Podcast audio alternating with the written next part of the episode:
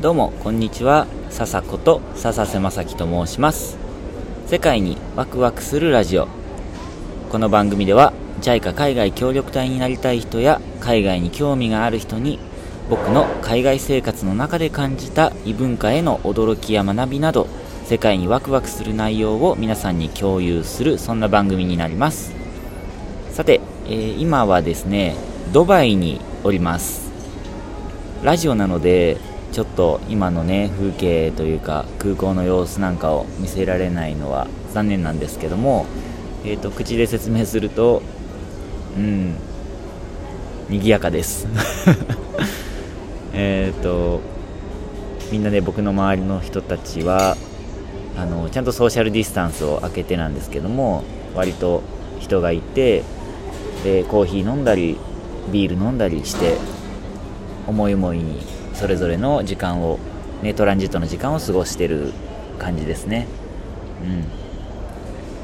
ん。でもね結構みんなマスクをしている人が多いですね。全員とは言わないんですけども。はい。でね今本当はうんとこのドバイで34時間待ってで日本に出発する予定だったんですけどもなんとですね3時間半も遅延ということでかなりこの空港で待たされることになりそうです。えっ、ー、とタンザニアを出発したのが、えー、4時ぐらいかな？3時半の予定だったけどちょっと遅れて4時過ぎになってでまあここに到着してで日本に到着するのがあここまでねちなみに5時間ぐらいです。でここで何時間か待って、まあ、結局トータルで7時間待つことに8時間ぐらいかな待つことになってるんですけどで日本に着くのが本当は6時夕方ね6時ぐらいのはずだったんですよね。でえー、っとそれが3時間半遅れるので9時半か10時ぐらいになるかなもしかしたら。でその後なんか PCR 検査か抗体検査か分かんないですけど空港で検査をしてでなんか書類提出とかなんかなんやかんやで5時間ぐらい待たされることもあるって聞いてるのでそうなると,、うんと空港出れるのが2時ぐらい2時とか3時になりますかね。3時。10時だとしたら5時間後だと3時ですね。いやー大変だ。でそこからえっと、タンザニアは水際対策の、なんていうんですかね、3日間の待機の、えっと、国に入ってるので、3日間の待機っていうのは、検疫所、まあ、政府の、政府が、日本政府がっていうのかな、が用意した施設、おそらくホテルで、3日間部屋から出れない、お弁当を部屋の前のドアにかけられるだか、えー、部屋の前に時間になると置いてくれるっていうようなもう部屋から本当出れない生活を3日間過ごしてでその後12日間自主隔離。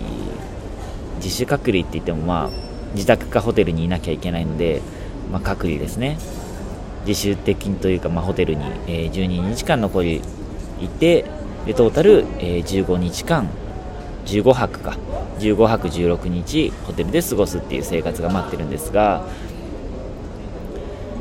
とそれに向けてね、あのー、なんか体調整えたりあの時差ボケとかはねなるべくなくそうと思ってたんですよ。あのなので飛行機の中で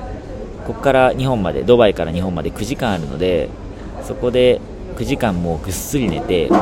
で今の、ね、席の状況をネットで見るとほとんど横も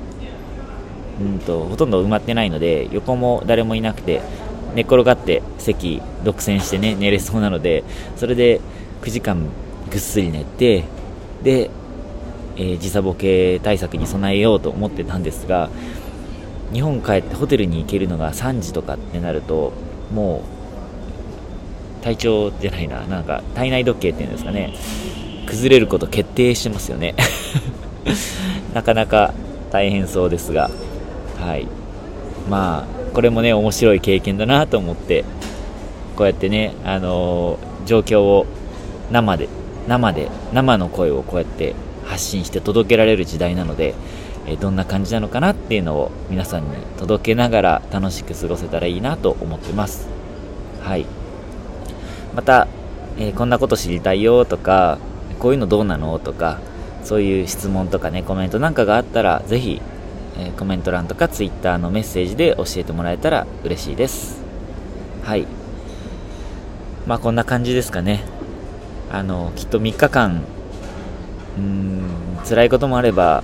まあ、大変なこともあればあの意外と大丈夫だなとか意外と楽しいなみたいなこともあると思うのでえっ、ー、とまあ配信を楽しみにしててください。あちなみにですねこの、えーと、3日間あの部屋から出れない間に32歳の誕生日を迎えることになっています8月13日が誕生日なので、えーと、その時はなんかね、えーと面白い配信ができたらいいなと思いますちょっと企画考えておきますね。まあ普通に、ただただ、誕生日おめでとうみたいな、ハッピーバースデートゥーミーみたいな えと、普通のなんだろう、誕生日ですっていう配信をするかもしれませんが、まあ、ちょっと考えてみます。楽しみにしていてください。はい。ということで、最後まで聞いてくださって本当にありがとうございました。また次回のラジオでお会いしましょう。またね